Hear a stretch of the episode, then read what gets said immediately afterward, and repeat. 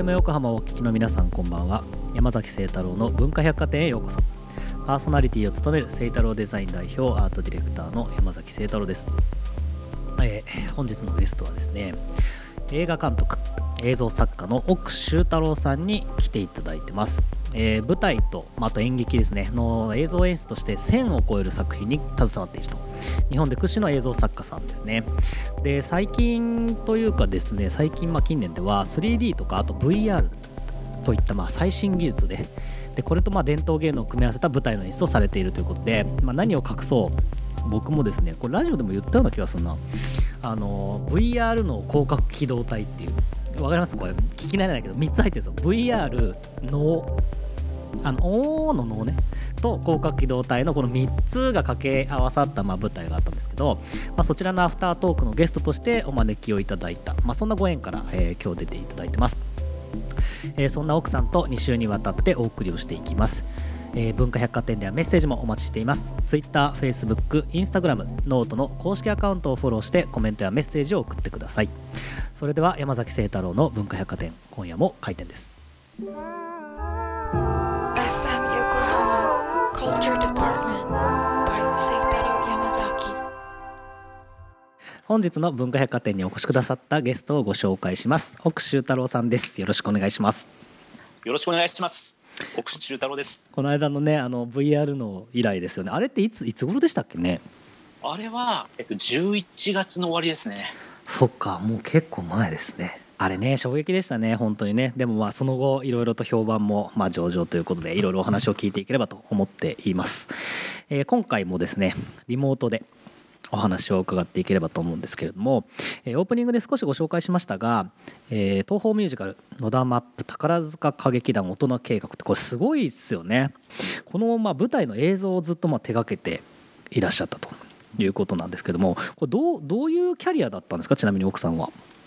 もうあの最初は本当にあのもうなんていうんですかねむえ今でいう VJ とか、まああのまあ、友達のバンドの PV 作ったりとかですね、うんうんそうこうしてるうちにまあいろんな方の人とご縁で、うん。いつの間にかこう舞台の映像をやるようになっていったみたいな感じですね。えもともとまあ何を隠そうわ僕もまあ大学時代に VJ みたいなことやってたりとか まあ映画のまあ専門学校行ってたりとかしてたんですけどなかなかこうなんだろうな映像表現ってこうなり方が難しいじゃないですか。いろんなケースがあるというかそれこそ CM からね行ってみたりとうんかうんあの PV の方から行ってみたりとかい実制作やったりとか。奥さんってどういう感じでその映像でこうまあここまで来たというかなんかそういうのってあります？いやもうこれがもう本当になんというかまあ本当最初はそれこそねあのクラブイベントみたいなところに、あのまあ実はあの割といろんなバンドとかを呼んでたんですけど、うんうんうんあのまあそこにあの工藤官九郎さんのあのグループ魂とかも。はいはいはい、まあ、呼ばせていただいたりしている流れの中で、まあ、こう工藤さんと知り合って、まあうん、そういうですねこういろんなこう出会いが出会いをこうあのこうつながっていってですね、まあ、いつの間にかあれなんか演劇で映像やってるなみたいなそんな感じになってった感じですよね。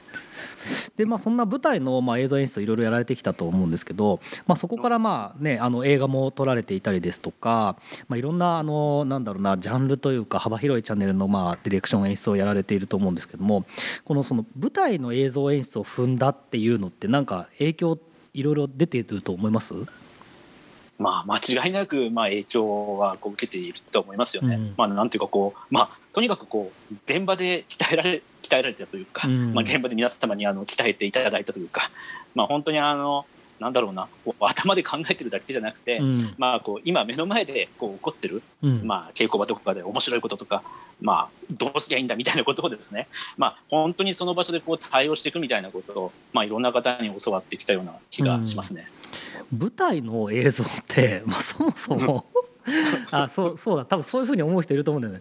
そもそもなんだみたいな話とそのどうやって作っていく今って多分な今稽古場みたいな話っていわゆるその出役の方々と一緒の場所でこうなんだろうなこう空気を味わいながらこう作っていくってプロセスなんだと思うんですけどでも一方はい。でなんか別に映像だから ポッと作って流してんじゃないのみたいなことを思ってる人もいると思うんですよ。なんか舞台の映像ってなんかどういうものでどうやって作っていくんですか？そそうですね、まあ、やっぱりこう舞台の映像っていうとすぐこう収録ですか？とかこうまあ言われることがあるんですけど、まあ、一応自分がまあ一番メインでやっているのはあの舞台のこう美術ともなるし時にはまあまあ、役者の代わりとまでは言わないですけれども、うん、もう本当にその、まあ、攻撃から守りまで、まあ、いろんなところをこう補うような形で、まあ、映像でそのステージをこう染め上げていく演出するみたいなことの時に、うん、まあ、自分が呼ばれていることがまあ多くてですね。うん、でまあだからまあそういう意味ではもちろんあの、えー、こう映像の素材を作ってもうこうかけていただくとみたいなこともあるんですけれども、大体はやっぱりその作品の演出家の方と一緒にこういろいろ相談しながらじゃあちょっとこんなことしないかとかもしくはこんな仕掛けをあえて映像で入れようとか、まあ、そういうことを、まあ、ああでもないこうでもないって言いながら作っていく、まあ、特にあの、えー、野田マップあの野田秀樹さんと、まあ、作らせていただく時は、まあ、本当にいつもこう貴重な経験させていただくことが多いんですけど「まあ、あのザ・ビーっていう作品とかは、まあ、本当にステージに紙が1枚だけあって、まあ、あそこの中でこう映像がいろいろ例えばドアが映るとそのドアが切り抜かれて本当にドアになったりとか、まあ、いろんな仕掛けがあるんですが、ね、まあ、特に貴重な経験だったのがやっぱりロンドンで、まあ、ロンドンのキャストとかと一緒にこうああでもないこうでもないって、まあ、作らせていただいたりとかしてですね、まあそれは本当にあの楽しいですよ。へえんかすごい独特なあれですよね。なんかジャンルの 映像というか。あんまりあんまりいなくないですか？あいいるいるもんなんですか？映像業界には。なんかどこ出身みたいになった時俺 CM とか PV とかなんか俺舞台映像みたいな。あのまあ一応、まあまあ、かなりレアなんですけど、うん、まあ、本当に1人か2人まあ、このジャンルを牽引してきた人間はいましてですね。あそうなんだ。まあでも本当に今そういう世界です、ね、えちなみにそのなんだろう奥さんがこういろんなあのものを手がけたりとか、えー、といろんなまあ作品その舞台の映像とか見られてると思うんですけど映像という観点でこの舞台はすごかったみたいなのって何かありますか？まあ、一応自分が関わらせていただいた、先ほど言ったそのザビー、野田マップの、これはまあ一つのもう本当にあの究極系というか、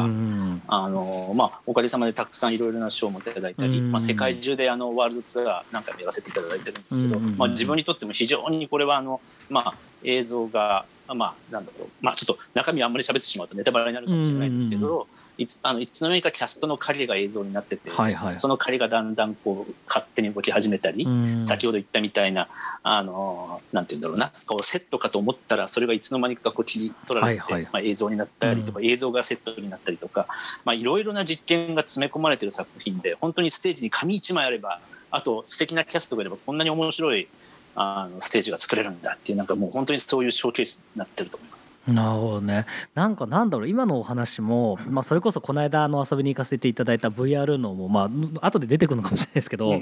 すごいなんだろう実験的というかなんだろう挑戦的というかなんかそういうのってなんかご自身のアイデンティティにやっぱりあるんですか？まあ、アイデンティティというほどではないかもしれないんですけど、まあ、やっぱりそういうあの実験とか、うん、そういうなんだろうな冒険が好きな方が、うん、あの自分を使ってくれてきているんじゃないかなと思いますね。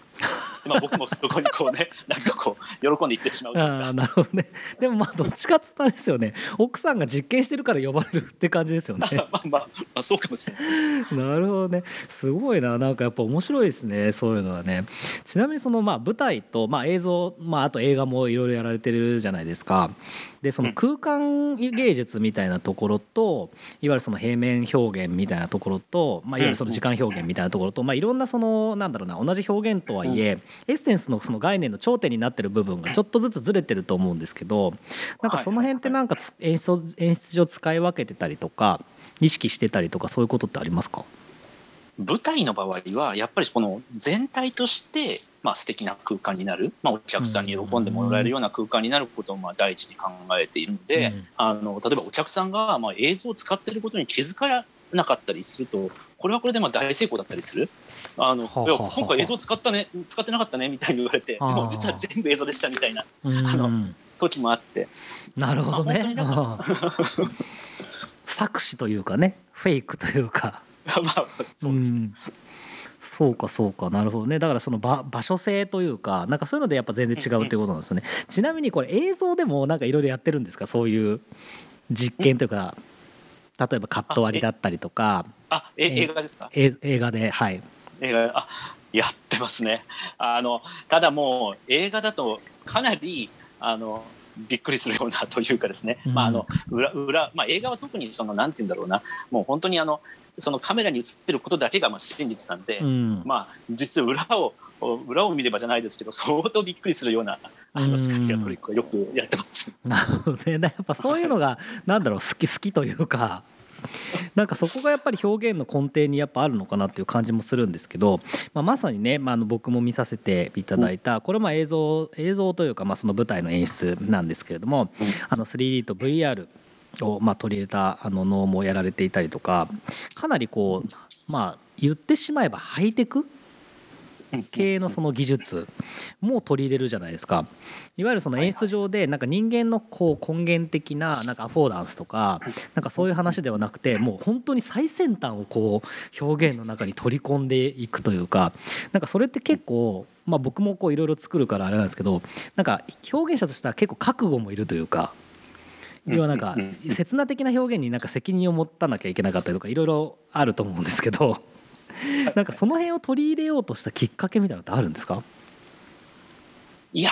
まあでも全て結構やっぱ出会いによるところが多くて、まあ、自分の周りに、うん。あのそれこそその明治大学の福地教授はいであったりとか、あの東京大学の稲見教授とか、うん。まあ、あの稲見先生はまあこの広角をやるに際してですね、まあ、あのお会いしたというか、まあ、3D のそれこそそのゲストでお呼びしたところから、うん。あのこうあの、えーいろいろこうあの関係を深めさせていただいただいたんですけれども、まあ、周りに割とやっぱりそういう方々が多いことでやっぱりいろんなアイデアが出てくるんですよね。うん。そうするとやっぱりあそれもちょっと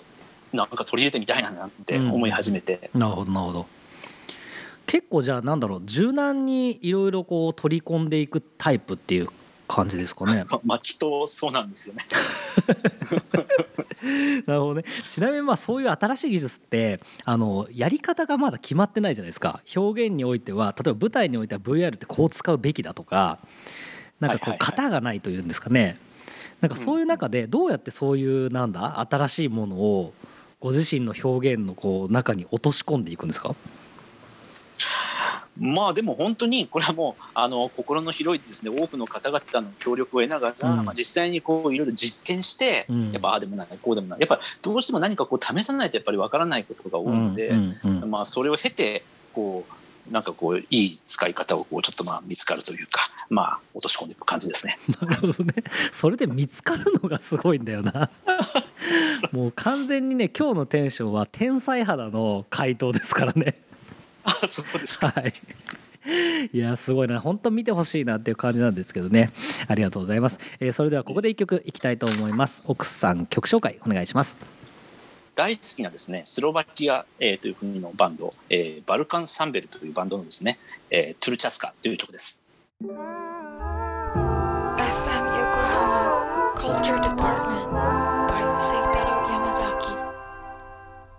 文化百貨店今晩お越しいただいている奥修太郎さんが選んだバルカンサンベルのトゥルチャスカ聴いていただきました。この曲はスロベニア？スロバキア？スロバキアですね。あスロバキアですねお好きなんですか？そうですね。まあ正直実はあの仲のいいバンドでもちょっとありましてですね。うんえあのまあスロバキアではないんですけど、まあ、僕はあのエミール・クストリッツァ、えー監督の映画がまあ大好きで、はいまあ、あの本当に、まあ、そういう意味ではあのえストリッツァのえー映画の中でよくですねこうロマの音楽が使われるんですけれども、うんうん。まあ、あの彼らもこの、まあ、ロマを代表するあの音楽をやっていてですね、まあ、本当にそういう意味ではいつか彼らとね一緒に仕事をしたいなとえー思っているそんなバンドでございます。なるほど。ありがとうございます、えーまだまだ奥さんとお送りをしていきます、えー奥さんの、まあ、お仕事の中でですねあのもう一つまあ特徴的なのが歌舞伎であるとかあとは能とかあとまあ僕も好きな落語とかね。あの伝統芸能とのこの、まあ、映像演出の関わりっていうんですかね、まあ、そういったものは一つの特徴なの特徴なのかなというふうに思うんですけれどもこれなかなかねあの実際にやっぱり見てもらわないと どうしても伝わらないことがね。あると思うんですけどどういうのを作ってるんですか？そうですね、まあ、あの歌舞伎では、まああのまあ、野田さんの演出されて、まあえーまあ、ちょっと亡くなられたあの勘三郎さんがえー出演されていたの「相田姫」という作品とか、うん。あとはまあ「恋つかみ」あとは「幻想真空会」あとは海老蔵さんのやられてる「エビ会」とか、はいはい。まあ、本当にそういうところでまあいろいろこう本当にそれぞれそれぞれの演目でまあ全然ちょっと違う映像演出させていただいておりますね。でまあ、落語だとあの志の輔落語、はいはい。てか志の輔師匠がですね、うんあの落語で24やりたいというお話だったんで、え。あのこうど同時にこう江戸の町でこう起こってる様子をえ なるほどね。この合面間合間に入れ白いですね。る。そんなあのお手伝いをさせていただきました。ね。やっぱりなんかあれですか？そういうなんだろう素地というかその文化に対する理解とそのまあそれをこうまあ手張りじゃないですけれどもまあ破っていく新しい表現を求めるっていうなんかそういう部分でいろんなお声がかかるっていう感じなんですかね？まあそうですね、まあ、なんていうか駆け込み寺というか、うん。あのまあ、あいつならきっとやってくれるんじゃないかと、うん。あの普通いろんなところいろんな方に多分断られても、あうのんという感じでこういつもこうそうですね。そういう窓口になってる気がします。もともとそういうなんか日本の文化とかそういうのってお好きだったんですか、まあ割とまあもちろんあの好きだったと思いますね。うん。ええまあ割とやっぱりそうそうですね。やっぱり子供の頃から周りにそういう方も多かったような気もするのでなんかいつの間にかこうそうですね。そういうのは好きな方なんじゃないかなと。割とだからこう和和のものの演出とかはいはい。やらせていただくことがすごく多くて、うん。そういう意味ではその例えばその、まあ、演出の方でもおのおのから始まり例えば書道とか、うんあのうんうん。あの武田壮雲さんのやらせていただいたりとかですね、あとはあの、はい。はいあ吉田兄弟さん三味線とか、うん。まあ割とそういう意味では和の文化のこう演出だったりと確かか映像演出やらせていただくことが多いのはまあ大変嬉しいなと思っております。うん。それってなんか他のものをやるときとその伝統系のものをやるときってなんか意識してるポイントとかあります？特にやっぱり日本の伝統芸能をまあ扱わせていただくときはやっぱりまあなんというか、まあ、日本人だからこそというかやっぱそこへのこうリスペクトをやっぱりまあ本当にあの最大限持つ持たないといけないなとか、やっぱりあの、まあ、どれだけこう本来の演目を壊さないかっていうところにはまあ一応、まあ、自分なりには気を使っているつもりでございます。なるほどねすごいななんか。は本当幅広いですよね。なんか理解と教養とというか。いやいや。だからやっぱ安心感があるんだろうなっていうのをねなんかすごい思いますけれども。まあそんな奥さんのですねまあお待たせしましたという感じですね。まあ一つの真骨頂というかですね。あのこの VR の広角機動体というねこれね僕も見させていただいたんですけど。まあめちゃめちゃびっくりしましたね本当にあのメガネいらないんですよね。あの VR だけど。あれメガネって言っていいんでしたっけ？あのゴーグル？あのそうですね、まあ VR ゴーグル、うん、なんか普通はなんかゴーグルつけるイメージあるじゃないですか。あのオキュラスとかね。ああいうのいらないんですよ。でなんかまあまたね広角機動隊の話をしないとなかなかこの中身が伝わらないんだけど。あー本当にねこうこう現世とねあっちとねなんかこういろんなものが超うまくはまってるんですよね。なんかよくこれがパチってはめてきたなってのは僕結構びっくりした経験でしたけどね。いやー本当にありがたいありがたいです。本当にもうねなんか全然伝わっていかないと思うんだけど。こうちなみに VR と脳と広角機動隊ってめちゃめちゃいいハマりだったと思うんですけど、うんうんこの3つってどうやってこう一つになってたんですか？いやまあ本当にこれもまあ奇跡的な出会いというか、まあももちろんもともとその 3D 脳というシリーズをやらせていただいて、うん。まあおのをあの演出させていただいてたんですけども、まあやっぱり 3D 映像を使ってると次はやっぱり VR だろうと。で今度はそれとはまた 別にですねやっぱり広角機動隊これはあうん。のアライズっていうものをですね、あのまあ、3D その映像を使ってまあ演出させていただいた、過去がありましてで、まあ、広角機動隊って割とその元々の原作の中で意外とこう能が取り上げられているんですよ。うんまあ、あのアニメでも原作、まあ、特にアニメの、えーそうですねスタンダーローンコンプレックス2とかではですね、うんうんあの能は武士が唯一認めた芸能だとかいうセリフも出てきたりとか、うん。結構能面師とかあのえー結構出てくるんですよね。なのでまあ本当に、まあ、僕自身は本当に広角機動隊大ファンだったので、うん。まあなんか、まあ、これは絶対相性がいいぞと、まあ、いつかお能で広角をやってみたいなとは思っていて、まあなるほど。こう一歩ずつこう組み合わさっていったという感じでございます。なるほどね。これってなんか実現するまでに一番大変だったとこってどこです？なんか それこそ脳の方に持っていくのも結構覚悟がいるじゃない広角やりたいんだけどとか。で VR かとかもうなんか誰も答えが分かんないとか最終的なゴールが。いやまあここまでのこう数多くのハードルはまあいろいろありましたね。うん。ただでもまあやっぱりそんな中でこうやっぱり一人ずつ協力者だったりとか、うん。逆にすごくこう面白がってくれる方もいたりとか、はいはい。でもちろんやっぱりそのいやなんで能で広角やるんだと、うん。っていう方ももちろんいらっしゃいましたし、うん。でもまあ本当にそういう意味ではまあ一歩ずつですよね。でも時にあのやっぱ能楽師の方であの、まあ、今回出ていらっしゃるあの川口さんとかお父様がですね、あの漫画家の川口海里さんだったりしてだから意外なところでこう沈黙しないと接点があったりあすみません。そうですね沈黙の観点、はいだからもう本当にその奇跡的な出会いというかそういうのおかげでできたと思ってます。なるほどね。まあそれこそあれですもんね。その3、4年前からその 3D 脳っていうまあ脳自体はあのいろいろやられてたと思うんですけれども、脳の魅力というか僕まあ恥ずかしながらお能はそんなにまあ詳しくなくてあのまさに呼んでいただいてトークしなきゃとなって慌てていろいろもう 読み漁ったわけなんですけれどもこの現代に通じるそのお能の魅力って何だと思いますか？